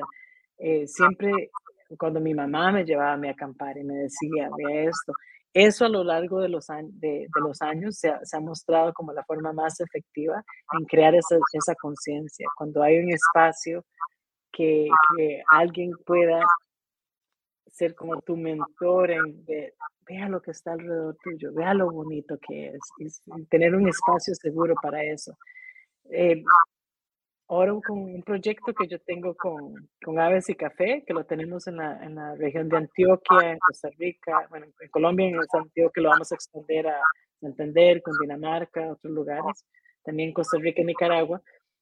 Estamos tomando ese, ese como ejemplo y tenemos, por, ejemplo, un, un currículum de que los niños aprendan sobre las aves, aprendan sobre que el entorno que es bueno para las aves también es bueno para ellos crear esa conciencia, no de que voy a un parque nacional y voy a ver esta una vez en día, no, crear esa conciencia de, de, mi alrededor, sean con tropas pajareras, sea con un currículum de educación ambiental que diga, bueno, esto es, esto es un café sostenible, pero esto es bueno para mí, para esta cultura del café, pero también para las aves. Crear esos vínculos se ha demostrado que es como la forma más efectiva de crear esa conciencia. No solo de que después algunos sean pajareros, porque la mayoría, no todos, ¿verdad? Van a, van a ser pajareros, pero al menos se siembra esa semilla de la conciencia de que lo, lo, que yo tengo en mi entorno y lo que yo hago en mi entorno afecta a estos bichitos. ¿Qué más afecta? Me afecta a mí. Y, y crear esos enlaces eh, en una edad temprana es muy importante. Genial. Qué lindo. Mira, me hiciste recordar, no sé en Costa Rica cómo se llamen, eh, acá en Colombia les decimos las luciérnagas que, alumbran de noche. Y en mi barrio, donde yo me crié, en, en Ibagué, una ciudad muy cerca de Bogotá, salíamos a cazar luciérnagas, pero cazar era ponerlas en una bolsa, que alumbraran, era como wow, y obviamente las, las, las, las dejábamos en libertad, no las matábamos. Hoy en día no se ven luciérnagas en la ciudad. Entonces es como también uno ir a, a lo que había a lo que no hay y a lo que puede llegar a ver si lo cuidamos, ¿no? Ahí como para complementar la, la respuesta de Santiago. Y, y, te ponemos a disposición también nuestro proyecto de Guardián de las Aves para aves y café. Ah, mira. Creo que podemos hacer ahí. Después te mandamos información de, de ese proyecto que es bien bonito y digamos que va por esa línea de educación y de cómo conectar a los niños a la conservación a través de las aves y ese reconocimiento del entorno es súper clave. Bueno, acá otra pregunta de Santiago que, que, me parece también muy, muy chévere y dice, ¿hay algún reto específico que tenga Colombia que quieras resaltar? Pues lo dijiste pues con lo de las listas, eh, aparte de la zona de la región andina, ese es un reto que, que tenemos entre todos, pero no sé si quieras resaltar algo más. Hmm. Hay tantas dimensiones que no puedo empezar. Eh, Tal vez el reto que yo veo a largo plazo es mantener ese espíritu que existe ahora, que no es competitivo, que, que cae en cierta, cierta, progresión, como habían dicho antes, que después la gente quiere tener esa, que la ética se pierde, que se pierde esa, esa cultura de comunidad, que se vuelve más competencia. Y nosotros sabemos que parte de cómo diseñamos la plataforma fomenta eso, que se llama como esos incentivos perversos. Y yo creo que mucha de nuestra cultura latina hemos, hemos tratado de, de, aislar o amortiguar esos incentivos perversos y sabemos que es nuestra responsabilidad cambiarlo. Y han habido varios cambios, por eso uno puede filtrar por checklist completas. hay diferentes cosas, pero para mí el reto más grande es que hay, hay tanto, tanta participación, tanto interés, tanto potencial, pero que ese espíritu que, que se mantenga que realmente se mantenga eso que une y que no separe. En ese sentido, que, que realmente a como crezca, que siga teniendo, siga teniendo ese espíritu que hizo que ese policía tomara binóculos y fuera a pajarear ese día. Qué bonita respuesta, yo creo el que... el espíritu de la pajarería. Es, es, un mensaje muy importante, de verdad. Gracias, Santiago, por tu pregunta. Creo que eh, ojalá esta pregunta y esta respuesta llegara a todos los pajareros porque sí me parece supremamente importante como lo dices. Bueno, Aquí hay una pregunta de una preocupación de una situación que está pasando en un hábitat muy importante en Colombia, un hábitat que tiene endemismo, eh, que está eh, en un lugar muy especial también, que se llama la Laguna de la Cocha. Seguramente tendríamos que tener muchísima más información para poder contestar esto. Y está, allí hay un, fenómeno que está ocurriendo, que está afectando eh, el hábitat de las aves acuáticas que habitan allí, eh, pero en especial allí hay una planta, no me acuerdo cómo se no me acuerdo en este momento, no es una planta invasora, es una planta que le llaman los, eh, son como juncales. Como unos juncos, sí. Son unos juncos, mm. Es el pasto de agua dulce y esta es un agua que está a una temperatura eh, muy fría y allí, digamos que ese pasto es el que eh, alimenta también la laguna. Entonces, este pasto se está acabando, pero hay unas variables, entiendo que la introducción de la trucha arcoíris, eh, hay también variables como los sistemas de riego que hay mm. alrededor y todos los cultivos, porque pues esta es una zona que vive de cultivo de papa, entonces absorbe muchísimo el agua también de la laguna, eh, también hay mucha cebolla. Entonces, eh, pues yo sé que para poder responder esta pregunta habría que estudiar muy a fondo todas estas problemáticas, ¿no? Pero, pero pues de pronto eh, nos puedas orientar un poco. Muchas veces sí necesitamos más información, pero a la misma vez no. De las aves sabemos más que cualquier otro grupo en el mundo. Este, esta problemática de eutroficación. Entonces, eutroficación, cuando una laguna se vuelve eutrófica, cuando un cuerpo de agua se vuelve eutrófico, es cuando realmente las capas de oxígeno cambian por, por la, realmente eh, a cómo se está consumiendo el oxígeno, por las bacterias que se influyen mucho, por todas las aguas que vienen eh, cuando hay más nitrógeno al resultado de la, agricultura, etc. Eh, yo creo que siempre podemos aprender mucho del manejo que se le da en otros lugares, en especial de la rama de, eh, de restauración de, de, lagunas, en restauración de, no mangle, quiero decir mangle solo por el programa de soluciones costeras, pero de los humedales. Realmente hay tanto que aprender y yo creo que siempre lo, una de las, de las técnicas de manejo es crear zonas de amortiguamiento alrededor de esos cuerpos de agua, que eso para mí siempre es el reto más grande, porque casi siempre la agricultura llega casi hasta el borde, o el desarrollo urbano llega casi hasta el borde.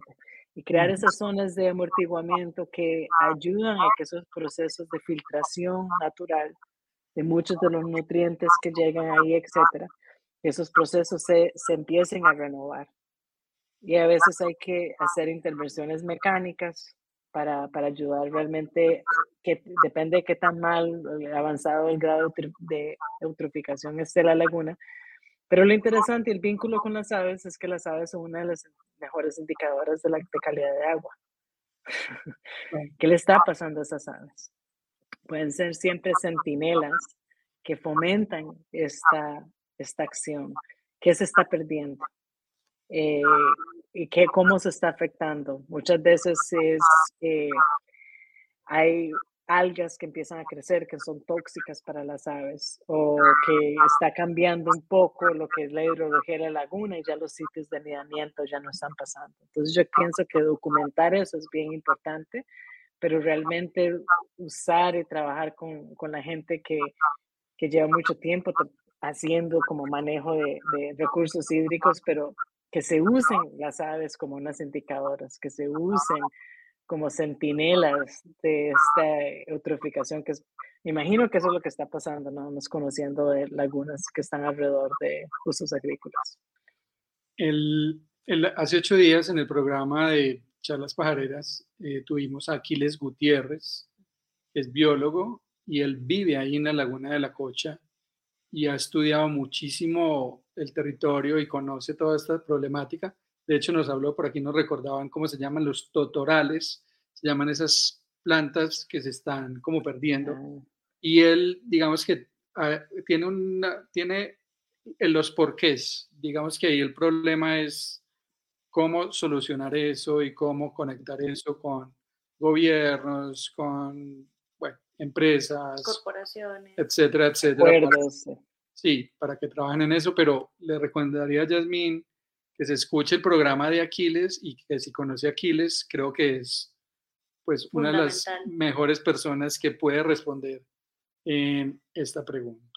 Bueno, nos vamos con las dos últimas preguntas porque pues, esta charla está muy chévere. Sí, qué pena con Y eh, William Bella nos pregunta desde Popayán, William es infaltable cada ocho días, pregunta cómo generar buenas prácticas para que los observadores de aves no mientan con la información que se sube eh, a IBER porque, eh, perdón, porque usan IBER como plataforma de promoción aviturística y no como una herramienta de ciencia ciudadana lo que hablábamos un poco antes, pero pues ya poniéndolo más en contexto. Hay varias cosas porque lo que, lo que el, papel que no queremos jugar es de policía. ¿Verdad? Especialmente de policía de cada país. Y para mí, eso viene a varios niveles y de ahí viene uno primero fomentar la ética, ¿verdad? De, de, la pajareada. Y también a nivel de revisores, ¿verdad? Y eso, eso ahí es donde muchas veces no es, no es fácil, porque muchos revisores sí le dicen a las personas, cada vez que usted sale, ve todos los tenemos que hay en el país. Eso es imposible, ¿verdad? Y ellos ignoran los comentarios, entonces también pues llegan a nosotros y dicen, oiga, elimine tal persona en la plataforma porque está mintiendo. Pero entonces, a, a ese nivel es un poquito donde estamos y no hay como un intermedio. No hay intermedio de que si, si por ejemplo, hay más gente analizando datos de eBird, no puede hacer curvas de acumulación de las de, especies para diferentes personas y uno puede ver que es imposible. ¿Qué tasa de acumulación de especies? Es imposible. y como país también decidir, o como eh, grupo coordinador, decir, bueno, alguien lleva pajareando 20 años y, usted tiene una tasa de observación que es el doble de esta persona y usted lleva dos años pajareando. Eh, y crear esas pautas pero es, realmente eso es, eso es, uno de los retos grandes de esos incentivos perversos, de, de, de esa falta de ética, que también eh, no hay esa presión a nivel de comunidad pajarera, que si usted hace eso, realmente a quien está afectando más es al país propio, a las aves propias porque si esa información, como dijeron ustedes antes, si, si realmente empezamos a comunicarle más a la gente, veas ustedes, toda esta información es tan valiosa porque estamos haciendo esta decisión, estamos haciendo este esfuerzo de planificación, estamos haciendo tales, tomando tales decisiones. Entonces la gente también empieza a importarle más a que esa información sea válida, que sea, que no mientan. Y yo creo que eso falta, no, no estoy diciendo solo en Colombia, pero en Costa Rica también tenemos ese problema. Esa presión social de que si usted mete información falta, al final del día usted nos está afectando a todos. De lo que nos estamos ganando día a día, porque eso influye negativamente a las aves. Eh, pero eso, eso sí es un, es un reto. Yo creo que sería a varios niveles, a nivel país, a nivel presión social, realmente que eso sea un movimiento. En vez de no coma cuentos, es un movimiento que tenemos en Costa Rica para la información falsa que da la prensa a veces, no coma cuento. Eh, sería algo así, un lema que, que, no invente tanto, algo, algún lema que, que, que sea una vergüenza social que alguien vea todos los tenemos cada vez que sale, que tal vez eso llegue al aire, porque si es, es difícil para nosotros a nivel mundial ir detrás y verificar quiénes están mintiendo, etc. Yo creo que eso, a como se apropia más la herramienta, eso debe ser un deber más local, regional, a nivel país, a que eso sea una vergüenza, que realmente es una vergüenza que le da a la gente que haga eso. Estrellas negras para Sí, hay, mucho por hacer, ¿no? También. Pero, por ejemplo, eh, eh, por ejemplo, esos datos, porque, pues claro, la, la, la, Big Data, lo, con Big Data uno logra inferir eso, ¿cierto? Puede uno inferir que este lugar o esta persona está subiendo datos extraños. ¿Esos datos se separan? ¿En algún momento la, la misma plataforma anula esa información? El análisis, no la plataforma, pero cuando analizamos datos, nuestros modelos toman una muestra de los datos, corren el modelo, toman otra muestra y hacemos eso miles de veces. Entonces, el peso que tiene un dato aberrante, si hay un montón de datos que sí son buenos, ese peso se pierde. Porque dentro de todos esos miles de análisis que hacemos, ese peso que dice, no, aquí sí están todos los tinamos, se cae porque nadie más dijo que están todos los tinamos. Okay.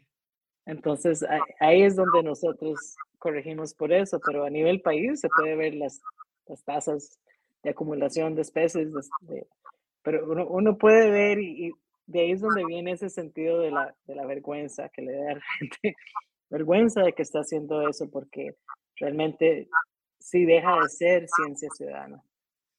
Mm. Es otra cosa. Ese es el resultado, deja de ser ciencia ciudadana. Vamos a aprender a analizar los datos para hacer la lista de la vergüenza. bueno, nos vamos con la última pregunta que tiene mucho que ver con la anterior y con lo que venimos hablando. ¿Cuáles son los criterios para seleccionar a las personas que revisan las listas enviadas en Iber? A los revisores. Sí, y en eso tengo menos experiencia. La única en Colombia no, honestamente no sé cuáles son los criterios, porque yo, yo trabajo más en la parte de análisis de datos, de conservación y no manejo el programa en sí. Pero lo que yo puedo compartir es más la experiencia en, Costa Rica, que realmente eh, lo que nosotros no queremos es que nosotros escojamos a la gente. Porque nadie realmente conoce lo que está pasando en el país, excepto la gente misma del país. Entonces, por eso estoy dando mi perspectiva como TICA, de esa comunidad. Eh, de ahí que se, se, hizo un grupo y realmente eh, se empezó a... También somos súper chiquitos, somos como una tribu, ¿verdad? Casi todos nos conocemos, somos un país pequeño. Pero lo que ayudó mucho es que se empezó a, a generar un grupo que dijera, bueno, vamos por región. ¿Cuáles son los revisores por región? ¿Cuáles son las personas? Y no fue, ¿quién está metiendo más datos de? ¿Quién? Porque muchas veces algunos de los revisores no son los que están metiendo más información, pero son los que tienen más conocimiento de cierta región. Entonces ahí realmente se, se, se hablaron de, de un consenso, bueno, en tal región, ¿quién tiene esa ética? Y, ahora ya hay criterios más avanzados. Bueno, ¿cuáles son los criterios de los revisores? ¿Cuáles son las expectativas? ¿Cuáles son los valores y la ética que se requiere para ser revisor? Y cuando y ahora se firman acuerdos y cuando alguien no cumple con esos acuerdos, entonces de ahí se pueden sacar. Pero ya eso está más articulado que cuando nosotros empezamos ese proceso en, Costa Rica. Entonces ahí sí era como un, consenso, no de quién es quién, a quién conozco, sino quiénes, quiénes han tenido mucha experiencia en esa región, quiénes conocen la plataforma lo suficiente para poder manejar el proceso de revisión pero no ese, ese incentivo perverso. Quien manda más listas es el que sabe más. No. En nuestro país, Jim Suk, que tiene como oídos biónicos, o otra gente, sí saben un montón y sí han mandado, mandado muchas listas, pero él no es revisor porque él mandó muchas listas. Él es revisor porque él tiene un conocimiento extraordinario realmente a nivel país. Entonces nosotros lo hicimos por región porque lo que sí es muy difícil es que alguien conozca todo el país. ¿Verdad? Eh, ahí es donde está también, por ejemplo, Andrés Cuervo, gente que anda para... bueno, tal filogenetal es... Tener esa barra tan alta es, es difícil, entonces es mejor, si uno quiere ampliar la participación, tener criterios muy claros, es mejor ir por región en cada país y organizarse bien y tener, bueno, cuáles son los grupos relevantes que están trabajando con las aves y que sea un consenso. Bueno, quién en esta región, quién sí, quién no, pero que sea muy claro que esta gente tiene que, ser, que tener una ética muy grande. Esos criterios no, no es, este proceso que hicimos en Costa Rica para mí es lo ideal. ¿Eso es lo que hay en todos los países? No. alguna, la, lo que llamamos la democracia, ¿verdad? Usted, usted. Fue una mezcla cuando Iber estaba empezando, porque son voluntarios, ¿verdad? Entonces uno no podía exigir mucho de, esa gente. Entonces hay ciertos lugares donde algunos revisores no hablan español y están revisando listas en un país como México o Guatemala, algo donde la gente habla español. Entonces, sí, sí hay un esfuerzo muy grande por parte del laboratorio en formalizar esos procesos y tratar de fomentar, sin meter mucho la mano, que sea algo que a nivel de país se organice de esa manera, porque eso es lo, que a largo plazo va a servir más en cada país en ese sentido. Súper. Bueno, yo creo que de verdad no, no, no, le doy más alas a mi, a mi mente porque preguntas, créeme que muchas, pero como te decía, eh, Qué, rico poder en este espacio abrir las puertas para decirte que tanto Birds Colombia como Guardián de las Aves son puertas abiertas para transmitir este conocimiento y, para, para hacerles llegar a las personas información. Me parece que es supremamente interesante eh, también que exista una plataforma como esta en donde eh, el conocimiento se acerca a los que no hacemos ciencia, a los que nos cuesta trabajo entender eh, esos datos tan importantes y, todo lo que hay alrededor de esto y cómo desde nuestra posición como pajareros podemos ayudar a, la ciencia ciudadana. De verdad que muchísimas gracias, Vivi. Y como siempre, nuestras charlas nos gusta cerrarlas eh, con un mensaje, un mensaje de Viviana Ruiz para todas las personas presentes. Esta charla se convierte en un podcast y siempre decimos un mensaje pajarero de Viviana a todas las personas que te van a Voy a relacionar mi mensaje a lo que acabas de decir, porque todos ustedes hacen ciencia. La ciencia es solo un proceso de conocer, es un proceso de aprender y tiene muchas caras diferentes. Entonces, por eso a mí me encanta la ciencia ciudadana y cuando participan en aumentar el conocimiento colectivo, están haciendo ciencia. Entonces, más bien es agradecerles a todos los pajareros a que se esfuercen tanto a aportar a todo nuestro conocimiento colectivo, porque si, si estamos haciendo en conjunto ciencia, porque solos no podemos hacer ciencia, es solo en conjunto realmente. Wow, gracias. Muchas gracias. Gracias a todos, también los presentes, eh, porque pues este mensaje de verdad es para todos. Te agradezco un montón. Viviana, muchísimas gracias. Pues para nosotros eh, un placer. Eh, siempre es muy interesante conversar contigo y, bueno, aquí siempre las puertas nuestras y en Colombia abiertas cuando vengas por estos lados y pues más que no sabíamos que tenías la mitad de colombiana. siempre súper bienvenida y bueno, eh, muchísimas gracias. Gracias a todos. Sí, gracias a ustedes y a todos. Y ustedes tienen puerta abierta, saben, también acá, no solo allá. Muchas gracias. Sí, aspiramos ir a Cornell algún día a, chorrear la baba. y, un mensaje para la gente, que además es claro lo que tú dices. Yo me imagino que muchos chicos que están soñando y que están empezando a estudiar biología y que, o sea, cuántos chicos pajareros que conocemos ya por montones acá en Colombia, Sueñan. Sueñan con ir a, al laboratorio, sueñan con ir a Cornell, así sea solamente a pisar, su, pero que también tienen la posibilidad de, ¿por qué no? Pueden aplicar a, a estudiar, a hacer un, un, pregrado, una maestría, un doctorado, etc. Entonces, todo es posible. Todo es posible. Diana, un abrazo, que se mejore tu, tu perrita. Gracias, un abrazo y muchísimas gracias por la invitación. Fue un placer hablar con ustedes. Y esto fue otro capítulo de Charlas Pajareras, todos los miércoles a las 7 de la noche hora colombiana por Facebook Live. Recuerda que nos puedes seguir en nuestras redes sociales como arroba Colombia, arroba Carrera Levi y arroba Mauro Osa. Un saludo pajarero.